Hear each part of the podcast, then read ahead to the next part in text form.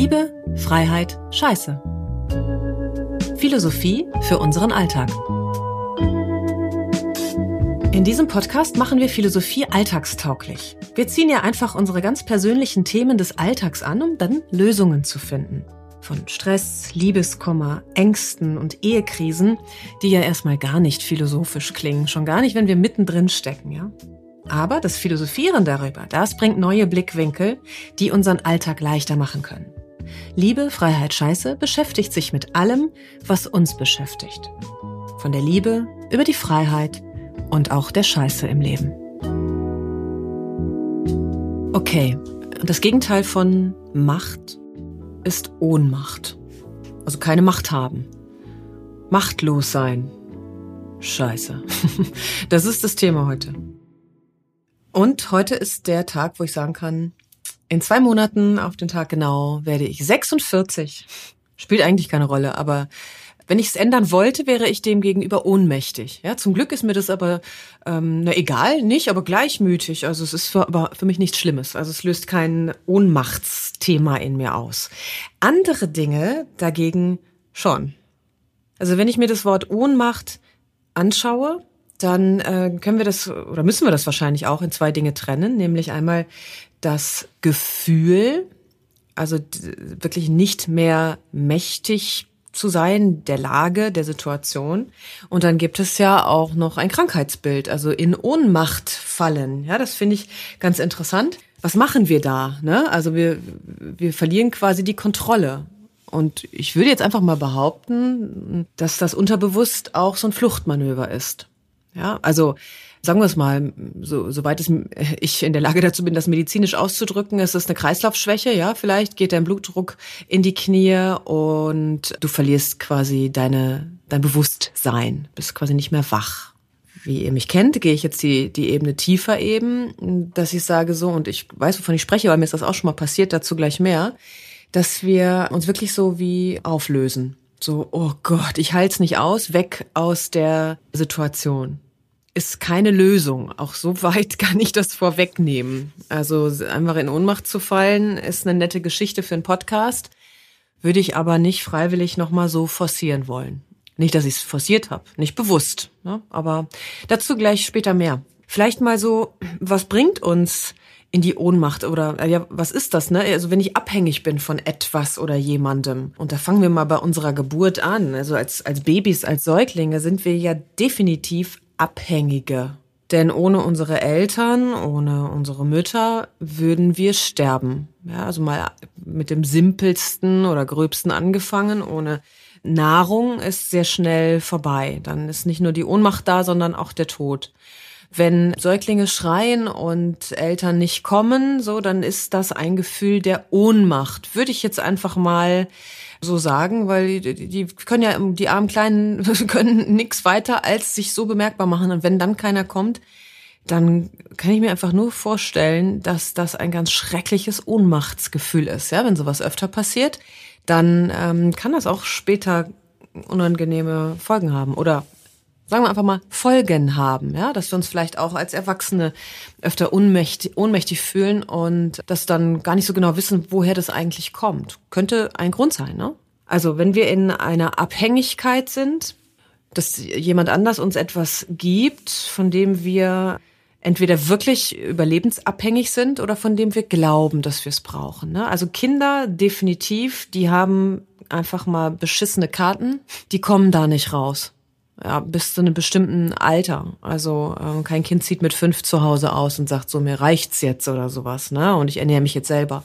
Irgendwann, wenn wir als Kinder oder ja, wenn wir so alt werden, dass wir uns trauen können, auch für uns alleine zu sorgen, dann, dann kommt diese Selbstermächtigung stärker ins Spiel. Aber bis dahin grauenvoll. Ja. Ich habe ähm, mal eine Kinder-Yoga-Klasse gegeben und da wurde mir schon angekündigt, ja, da ist ein Junge dabei, der ist ganz schwierig, der macht nur Theater.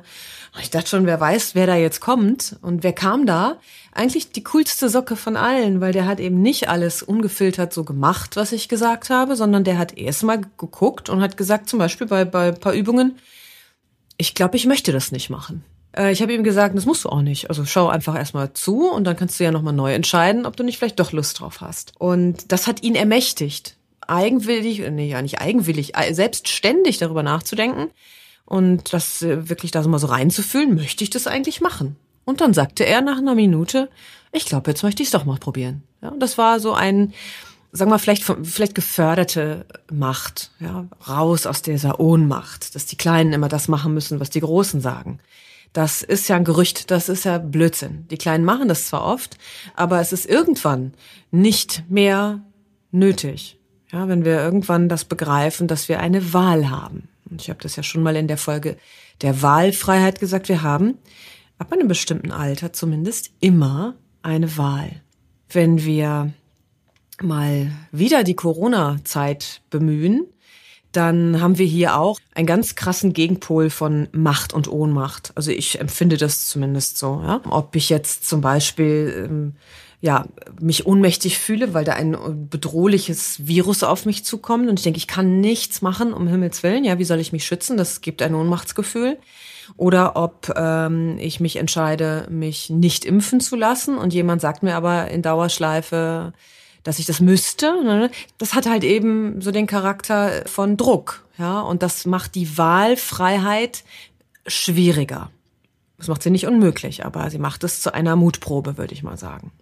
Macht, vielleicht auch das ganz wichtig für mich, hat nichts mit Machtmissbrauch zu tun. Also Macht heißt für mich nicht, dass ich mich in einer Größe über jemanden drüber stelle und ihm dann äh, diktiere, was er zu tun und zu lassen hat. Das wäre Machtmissbrauch.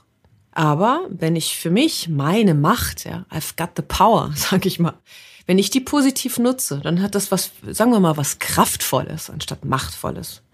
Und dann habe ich nämlich die Chance, aus diesem Spiel auszusteigen. Machtspielchen.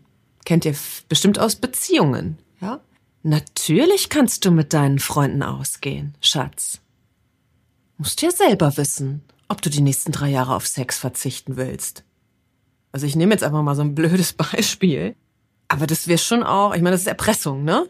Und das löst Ohnmachtsgefühle aus. Natürlich, und ich werde jetzt einfach nochmal politisch, weil mich das Thema wirklich auch annervt, weil ja hier sowohl die eine als auch die andere Seite immer weiß, wie es besser geht. Ähm, natürlich musst du dich nicht impfen lassen. Ist ja dann deine Entscheidung, wenn du nicht mehr in den Supermarkt gehen darfst. Ja, ich benutze auch das plakative Beispiel. Äh, und ich sage das immer aus dem realen Leben. Also es sind alles Dinge, die ich schon gehört und erlebt habe. Ne? Und immer dann, jetzt werde ich wieder etwas allgemeiner, wenn Druck von außen kommt, der zu groß ist, ja, dann besteht die Gefahr, dass wir dem nicht standhalten können. Also wenn ich mir vorstelle, mich drückt ein 1000 Kilo schweres Gewicht nach unten, dann habe ich auch das Bedürfnis abzuhauen, ne? Und nicht zu sagen, hey, ja, komm, mach weiter. Und dann kann das eben passieren, dass so Ohnmachtsgefühle oder eben auch tatsächlich Ohnmachten im Sinne von ich falle in Ohnmacht auftauchen. Und jetzt mal zu meiner Geschichte, die ich dazu erlebt habe. Ich saß in einem Auto, also ich als Fahrerin, stand aber zum Glück an der roten Ampel, hab Radio gehört und einen Beitrag gehört über irgendwas, ein Kriegsgebiet, Kinder im Kriegsgebiet oder sowas war es, ja. Und habe dann auf einmal nur noch gemerkt, oh Gott, ach du Scheiße, es hat irgendwas mit dem Beitrag zu tun. Also irgendwas hat das ausgelöst, dass ich mich zur Seite gedreht habe und wirklich umgekippt bin. Also zum Glück saß ich ja, war auch angeschnallt. Aber da irgendwas, und ich weiß bis heute nicht, was es war, hat irgendwas in mir ausgelöst, wo mein System gesagt hat, das kannst du jetzt nicht dir komplett reinziehen bei vollem Bewusstsein, da musst du dich jetzt mal wegbeamen. Also in der Fachsprache nennt man das Dissoziation. Wenn wir uns wegmachen.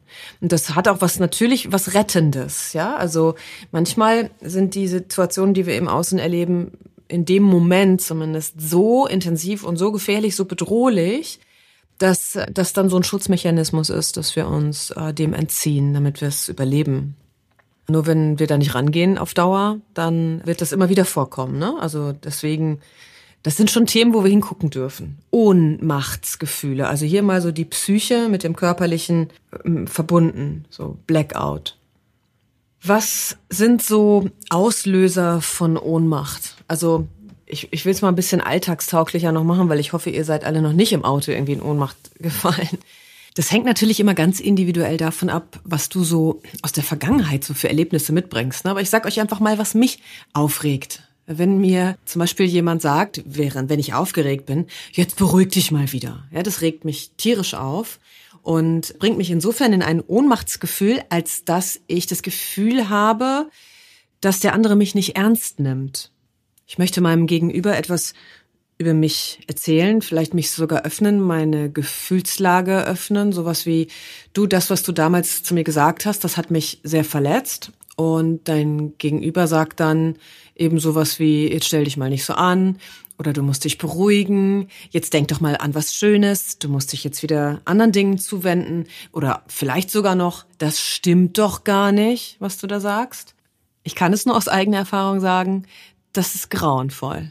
Diese Ignoranz auf der einen Seite, die mir da entgegentritt, naja, ihr wisst schon, was ich meine, macht mich ohnmächtig. Ja, das ist mir bewusst geworden vor einigen Wochen, so wie intensiv das ist. Und das wiederum finde ich ja gut, weil mir war gar nicht so klar, dass dieses Thema jetzt auf der Tagesordnung steht. Also so deutlich habe ich das lange nicht gespürt, wie so in den, in den vergangenen, sagen wir mal, zwei, drei Wochen. Und das ist dann immer gut aus meiner Perspektive, weil dann kann ich damit arbeiten, ne? Aber erstmal brauche ich natürlich diese Killersätze. Ja, stimmt doch gar nicht. Ach, du stellst dich doch an, du übertreibst doch immer. Das sind so richtige Killersätze, ne? Indem der andere dir, also dein Gegenüber dir signalisiert, ich nehme dich nicht ernst. Du kannst doch fühlen, was du willst, mir doch scheißegal. Richtig giftig ist das. Sehr unangenehm und ganz wichtig, dass wenn sowas äh, uns oft öfter passiert, dass wir das erkennen, dass wir uns so einen Scheiß nicht reinziehen, ne? Weil es gibt schon einen Machtaspekt da drin wenn du es erkennst, dass da so ein Spiel gespielt wird, dann steig aus. Ja, es gibt ja diesen, diesen Spruch, wenn du merkst, du reitest ein totes Pferd, dann steig ab. Und das wäre auch sowas. Ja? Also ich muss ja dann die Kommunikation nicht weiterführen mit meinem Gegenüber. Kann dann einfach wirklich sagen, du weißt was, stopp, ich steig hier aus, ich steig ab. Ja, dieses Pferd ist tot. Ähm, aber wenn wir das nicht erkennen, dann hängen wir da total drin in der Ohnmacht. Das ist wirklich grauenvoll. Ach, ich habe ein, ich habe ein gutes Beispiel ähm, ich neulich erlebt. Das passt ganz gut und das kann ich auch erzählen, weil den Mensch kennt keiner. ich bin spazieren gewesen mit einer Freundin hier in Leipzig und da sind wir an einem äh, Schrebergarten vorbeigekommen und da kam ein älterer Herr samt drei Hunden an. Der stand hinter dem Gartentor und wir sind ins Gespräch gekommen, was auch sehr nett war zu Beginn, weil der war locker, der war offen, die Hunde waren auch süß. Und dann auf einmal hat er sich festgebissen. Also nicht die Hunde, sondern der Typ. Ja, er fing auf einmal an, das war offenbar sein Steckenpferd, über Geschichte zu referieren. Er hätte Bücher gelesen und er fing an und es wurde sehr kleinteilig und ich habe gemerkt, okay, das ist jetzt genau meins, ich möchte hier weg. Der war sehr geschickt, der kannte das offenbar schon, der hat kaum eine Sprachlücke gelassen, da war keine Pause dazwischen zu kommen. Ich habe darauf natürlich gewartet ähm, und da kam nichts. Ja, also habe ich irgendwann die Hand gehoben, habe gesagt, hey, nehmen Sie es mir nicht übel, mir wird das gerade ein bisschen viel. Mhm, sagt er. Und dann hat er weitergeredet. Und wieder und wieder und wieder. Ich habe richtig gemerkt, wie mir die Hitze hochgestiegen ist. Meine Freundin neben mir hat das auch schon gesehen, die kennt mich ja ein bisschen. Und ich, also ich war ja schon freundlich, ja. Und dann habe ich beim zweiten Mal gesagt, ich unterbreche Sie hier nochmal. Ich würde jetzt wirklich gerne weitergehen. Vielen Dank für das Gespräch. Und der sagte wieder, mhm. Und hat wirklich weitergeredet wieder, ja. Der war wie von Sinnen. Also irgendwie war der ja auch schon fast ohnmächtig. Der war überhaupt nicht mehr ganz da. Also es war ja schon, hatte ja schon fast wie so eine, war schon wirklich wie so eine Verbalvergewaltigung. Da blieb mir dann also nichts anderes übrig als unhöf, also sagen wir mal aus äh, traditioneller gesellschaftlicher Sicht unhöflich zu sein und einfach zu gehen. Äh, ich habe gesagt, komm, wir gehen jetzt und da, schönen Tag, tschüss. Äh, da, äh, merkt ihr das mich, das? mich regt das auch schon wieder auf, weil das so ignorant ist. So, der hatte auf einmal überhaupt gar kein Gespür mehr für uns als Gegenüber. Und dem war das so scheißegal offenbar, oder er war so unfähig zumindest, uns zu lesen und uns zu respektieren, dass wir dann da so brachial rangehen mussten. Und ich bin sehr, sehr froh, dass ich das kann. Mittlerweile. Also es gab sicherlich Zeiten in meinem Leben, da würde ich heute noch da stehen. Und der wird mir immer noch äh, vom Karl dem Großen erzählen. Und ich wäre innerlich wahrscheinlich total fix und fertig. Also Ich bin da zum Glück so empfindsam geworden, dass ich das sofort merke, mein Körper schreit mich danach an. Ich krieg dann so, ich versteife dann und denke, oh Gott, ich will hier weg. Ich bin trotzdem immer wieder total verwundert darüber, dass es so, sagen wir mal, übergriffige Menschen gibt. Und der Herr war, ist bestimmt ein guter Kerl, gar keine Frage, ne? Nur, das war einfach zu viel des guten Kerls in meinem Privatbereich. Und das war eben ein kurzer, ohnmächtiger Moment, in dem ich dann die Macht wiedergefunden habe und wieder mich ermächtigt habe, die Situation zu verlassen. Super wichtig. Ich möchte euch einen ganz wichtigen, ja, sagen wir mal, Tipp geben. Nicht nur, weil das so yoga-philosophisch vielleicht in verschiedenen Schriften steht oder weil das spirituelle, schlaue Menschen immer wieder sagen. Auch. Und aber vor allem auch, weil ich das selber so für mich auch erlebe und deswegen das auch so als quasi meine eigene er Erfahrung geprobt weitergeben kann.